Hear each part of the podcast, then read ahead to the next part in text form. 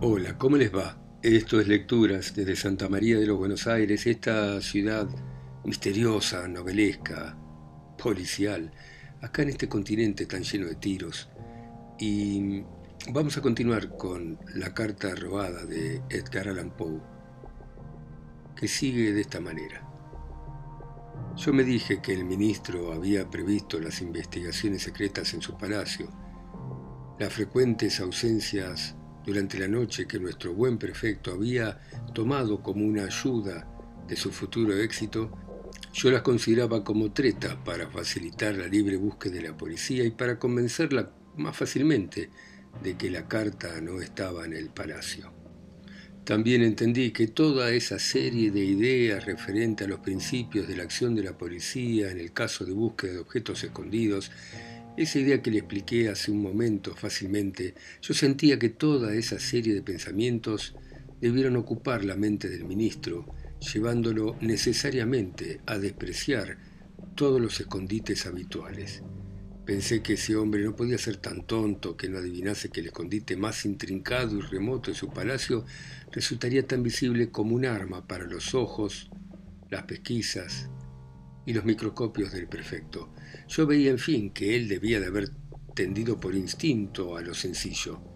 Usted recordará acaso con qué carcajadas tomó el prefecto mi sugerencia, expresada la primera vez que vino de que si este misterio le perturbaba tanto, quizá ello se debía a que debía ser muy obvio. Sí, dije. Recuerdo muy bien cómo se rió. Realmente creí que le iba a dar un ataque de nervios. El mundo material, siguió, está lleno de analogías muy exactas con el inmaterial. Y esto es lo que da cierto tono de verdad a ese dogma de que una metáfora o una comparación pueden fortalecer un argumento e igualmente embellecer una descripción. Un principio de la inercia, por ejemplo, parece idéntico en lo físico y en lo metafísico. No es menos cierto en cuanto a lo primero que un cuerpo muy voluminoso se pone en movimiento más difícilmente que uno de pequeño tamaño y por ende su momento está en proporción con esa dificultad y que en cuanto a lo segundo, los intelectuales muy capaces son al mismo tiempo los más impetuosos, constantes y accidentados en sus movimientos que los de un grado bastante inferior. Son los que se mueven con más dificultad son los más cohibidos y los que más vacilan al iniciar su avance, aún más. ¿Observó alguna vez cuáles son las muestras de tiendas en las calles que más atraen la atención de los pacientes? No, no me fijé nunca en eso, dije. Hay un juego de acertijos, contestó él, que se hace sobre un mapa. Uno de los jugadores le pide a alguien que encuentre un nombre, el nombre de una ciudad, un río, un estado, un imperio, cualquier cosa. En suma, cualquier cosa comprendida en la extensión intrincada y compleja de un mapa. Un novato en el juego en general procura embrollar a los adversarios indicándoles nombres impresos en letras muy pequeñas. Pero los acostumbrados al juego toman los nombres eh, escritos con caracteres más gruesos, que se extienden en más de una punta a la otra del mapa. Y estas palabras, como las muestras y los carteles en letras grandes de las calles, escapan al observador por su excesiva evidencia y obviedad. Y aquí el olvido es precisamente análogo a la falta de atención moral de una inteligencia que deja pasar las consideraciones muy palpables, demasiado obvias. Pero me parece que es este un punto que supera la comprensión del perfecto. No creí nunca probable o posible que el ministro hubiera depositado la carta ante las narices del mundo entero, como medio mejor para impedir que lo perciba cualquier habitante de este mundo. Pero cuanto más pensaba yo en la brillante ingeniosidad de D, en el hecho de que debía tener siempre a mano el documento para intentar utilizarlo, y también sobre la evidencia lograda por el prefecto de que ese documento no estaba escondido dentro de los límites de la investigación, más seguro estaba de que el ministro había recurrido para esconder la carta al modo más inteligente, que consistía en no tratar de esconderla de ninguna manera. Convencido de esta idea me puse unos lentes oscuros y una mañana llamé por casualidad en el palacio del ministro. Lo encontré a bostezando, perdiendo el tiempo, como de costumbre, pretendiendo estar aquejado del más abrumador estrés. Es él tal vez el hombre más enérgico que existe, pero únicamente cuando no lo ve nadie. Para ponerme a tono con él, lamenté tener los ojos débiles y la necesidad que me encontraba de usar lentes oscuros, pero a través de esas gafas examiné con mucha atención la habitación entera, aunque le hacía creer que estaba atento a su conversación. Especial atención le dediqué a una amplia mesa de escritorio junto a la cual él estaba sentado y sobre cuyo tablero había reunido en una mezcolanza un montón de cartas y papeles, junto a unos instrumentos de música y algunos libros. Después de ese largo examen no vi nada allí que despertase una especial sospecha. Por último, mis ojos, al recorrer la habitación, cayeron sobre un tarjetero de cartón colgado por una cinta azul sucia de un anillo justamente encima de la chimenea. En el tarjetero ese había tres o cuatro compartimentos con cinco, seis o siete tarjetas de visita y una carta. Esta estaba arrugada, sucia, casi partida por la mitad, como si hubieran tenido el propósito, en un primer momento, de romperla como algo inútil y luego hubiesen cambiado de opinión. Tenía un sello negro ancho con el monograma D muy visible y con letra pequeña estaba dirigida al propio ministro. Parecía puesta allí descuidadamente, incluso con desprecio, dentro de uno de los compartimentos superiores del tarjetero.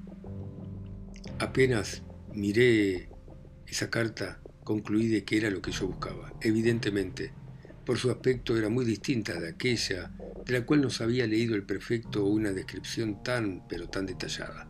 En esta el sello era ancho y negro con el monograma de D, en la otra era pequeño y rojo con el escudo ducal de la familia S.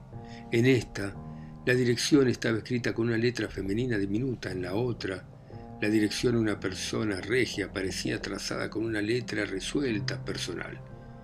El tamaño era la única semejanza, pero el carácter excesivo de estas diferencias fundamentales en realidad, el estado del papel roto y arrugado, lo sucio que estaba todo, estaban en oposición con las costumbres de D, un tipo tan metódico, y era obvio que tenían por objeto desconcertar a los indiscretos, presentándole las apariencias de un papel o de un documento sin valor a lo que hay que agregar la descarada forma de que estuviese colocado el documento ante los ojos de todos los visitantes y ajustándose con tanta exactitud a mis conclusiones anteriores. Todo esto, entonces, corroboraba las sospechas de alguien que acudiese con la intención de sospechar. Prolongué mi visita el mayor tiempo que pude, mientras sostenía una discusión con el ministro sobre un tema que yo sabía que le interesaba mantuve mi atención sobre la carta. Durante ese examen también recordaba el aspecto exterior y la manera de estar colocada en el tarjetero y al final hice también un descubrimiento que eliminó toda duda que todavía pudiese quedarme. Al examinar los bordes del papel, observé que estaban más rotos de lo que parecía necesario.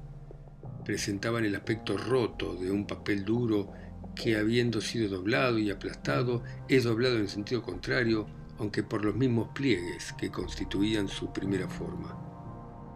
Y este descubrimiento me alcanzó.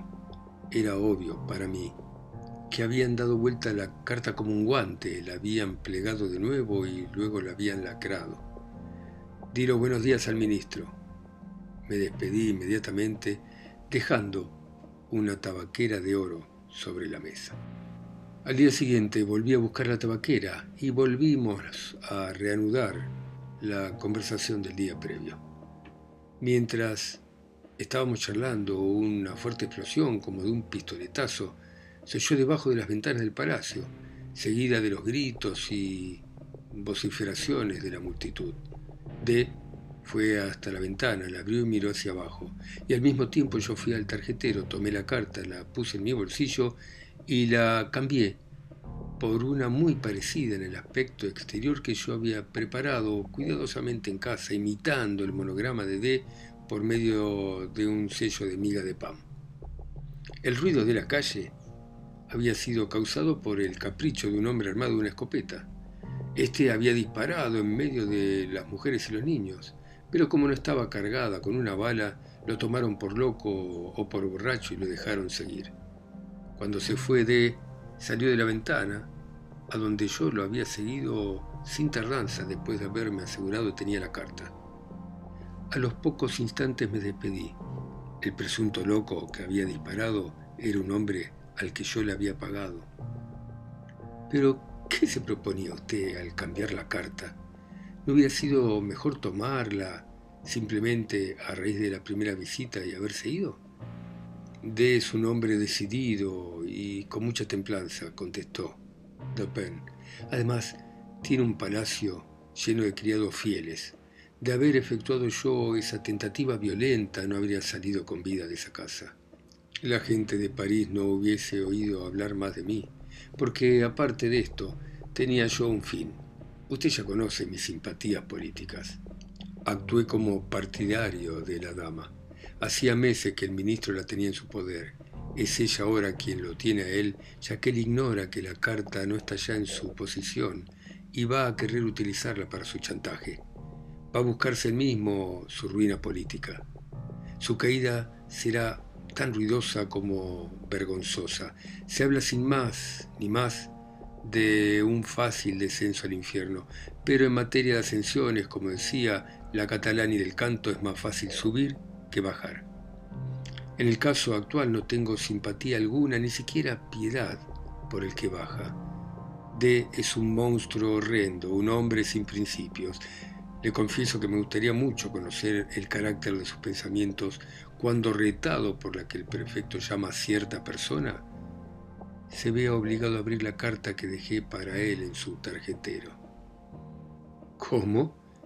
¿Es que usted escribió algo en eso? Ya lo creo.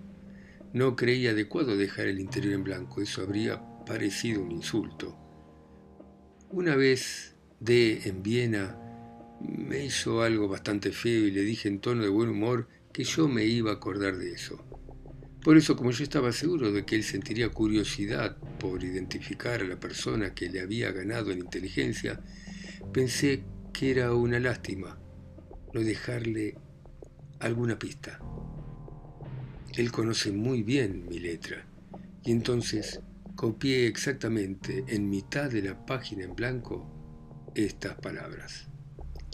Tan desgraciado propósito si no es digno de Atreo, en cambio es digno de Tiestes. Usted las va a poder encontrar en el Atre de Crevillon. Bueno, muy bien. Hemos terminado con la carta robada. Esta interesante historia de nuestro maestro Edgar Allan Poe. Es obvio que a veces el lugar más fácil para ocultar algo es a la vista de todo el mundo. Bueno, muchas gracias por escucharme ustedes en sus países, ciudades, continentes o islas. A nosotros acá, a Edgar Allan Poe y a mí en esta querida y lejana ciudad de Santa María de los Buenos Aires. Gracias. Mañana seguimos.